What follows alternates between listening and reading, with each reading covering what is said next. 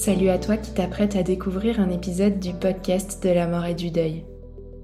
J'espère que ce contenu t'apporte les repères et le soutien dont tu as besoin sur ton chemin. Si tu veux que ce podcast continue et pouvoir entendre d'autres témoignages, interviews et partages inspirants, c'est à toi de jouer en nous soutenant sur notre cagnotte Tipeee. Si chaque auditeur nous donnait ne serait-ce qu'un euro par écoute, le podcast aurait encore de longues et belles années devant lui. Alors c'est le moment d'y penser, de t'arrêter et de valoriser notre travail. Toutes les infos pour contribuer sont en descriptif de cet épisode. Merci beaucoup et belle écoute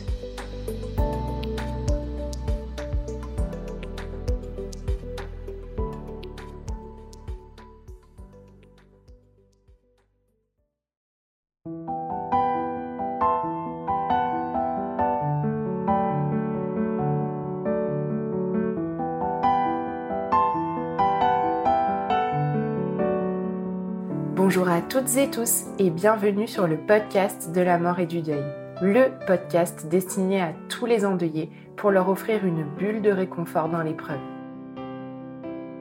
Je suis Tiffany, accompagnante professionnelle du deuil et je réalise ces épisodes aux côtés d'Elsa, ingénieure du son. Comme chaque vendredi, nous vous invitons à travers quelques extraits riches en émotions à redécouvrir la première saison du podcast. Vous l'écoutez peut-être depuis son lancement et dans ce cas, ce sera une belle occasion pour vous de replonger dans ses premiers partages. Si, à l'inverse, vous avez découvert le podcast récemment, c'est une douce invitation à explorer des épisodes plus anciens, mais qui pourraient, eux aussi, résonner dans vos cœurs. Pour réécouter l'épisode du jour en intégralité, vous trouverez le lien en descriptif. Je vous souhaite une belle écoute quand je dois décrire qui était mon père, voilà, j'arrive pas à le traduire en mots. Épisode 3. Aurélie nous partage son chemin de la peur à la réalité de la perte de son papa, Titi. Mon papa, si je dois faire un très gros résumé, c'est une personne qui rayonnait partout où il allait, il attirait les gens. Quoi. Il connaissait des tas et des tas et des tas de gens de toutes strates, de tout statut social. Et je trouvais ça très pénible parce qu'on pouvait aller nulle part. Même euh, dans d'autres pays, euh, on avait toujours droit à euh, Hé, salut Titi !» Et on s'est dit ah, non, c'est pas vrai !» C'était quelqu'un qui était profondément humain, profondément gentil, bienveillant, drôle.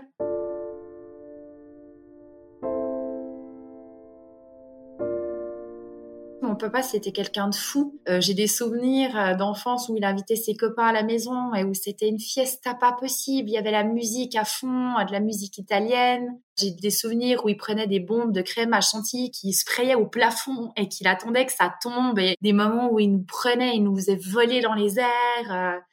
Mais il y a aussi l'envers du décor. C'est aussi quelqu'un qui était extrêmement anxieux, extrêmement nerveux, qui était maladivement euh, exigeant envers lui-même, mais aussi envers sa famille, envers nous. Même s'il était fier, il y avait quand même toujours quelque chose d'inatteignable un peu.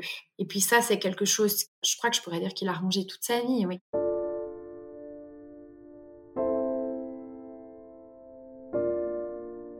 Le matin, mon mari euh, se lève pour notre fils euh, et euh, il vient me réveiller. Et là, je vois qu'il y a quelque chose qui joue pas. Donc tout de suite, je me réveille un peu en catastrophe. Et il me dit, il y a ta mère, il faut que tu rappelles ta mère. Bon, je comprends qu'il y a un truc qui se passe. Je sais que ma maman, elle appelle pas comme ça, et que mon mari vient pas me réveiller comme ça. Donc j'appelle ma mère, je dis, mais qu'est-ce qui se passe? Elle me dit, est-ce que tu es assise? Et je dis, oui, je suis assise, mais je crois qu'elle me le répète plusieurs fois. Et bon, là, je m'attends évidemment à une mauvaise nouvelle. J'imagine quelque chose à mes grands-parents, mais euh, pas une seule seconde, j'imagine ce qu'elle va m'annoncer.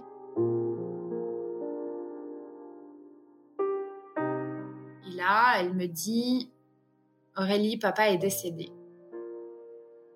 Et là, je meurs.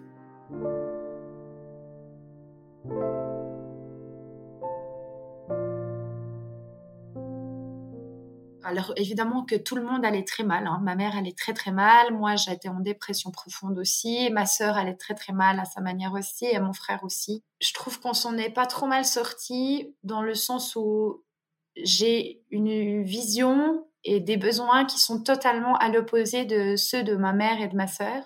Et je me dis en y repensant que ces différences sont tellement que ça aurait pu exploser. Et ça a explosé euh, plusieurs fois, mais on a quand même toujours réussi à, discuter. Alors, il y a des fois, ça explose, et puis après, on, on parle, et puis ça va mieux. Et puis, oui, euh, il y a beaucoup de fois où on se rejoint pas, en fait. Je trouve que pour ce qu'on a vécu, ce qu'on a subi, et la manière dont on fonctionne, c'est à peu près un miracle et beaucoup de travail en même temps pour qu'on arrive à rester euh, encore unis.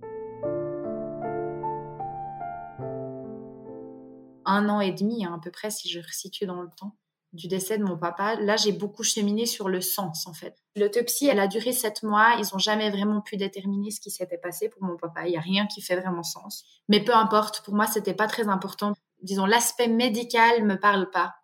J'avais besoin de comprendre pourquoi euh, mon papa était parti à ce moment-là. Et en même temps, je savais que c'était juste. Il a toujours dit aussi qu'il mourrait jeune, mais en fait, en y réfléchissant et en me repassant en boucle tous ces moments, euh, je crois que mon papa, il savait. Je suis même sûre en fait qu'il savait. C'était pas conscient ou en tout cas pas totalement, mais je crois qu'il savait. Et c'est un homme qui a vécu en 48 ans, qui a vécu trois vies. Il vivait d'une telle intensité et un tel rythme que en fait, même si ça me fait mal et que ça me met en colère de le dire, je crois que ça fait sens quand on vit une vie pareille, au rythme auquel il l'a vécu et à l'intensité à laquelle il l'a vécu, c'est pas possible de vivre une vie jusqu'à 80, 90, 100 ans, c'est pas possible. Et ça, c'est quelque chose qui m'a quand même beaucoup, euh, oui, qui m'a beaucoup apaisé, qui m'a beaucoup aidé.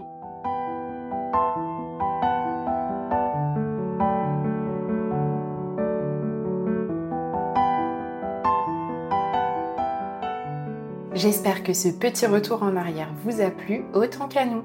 Si c'est le cas, pensez bien à le dire en laissant des étoiles sur votre plateforme d'écoute préférée. Et si vous le pouvez, un commentaire est le bienvenu aussi.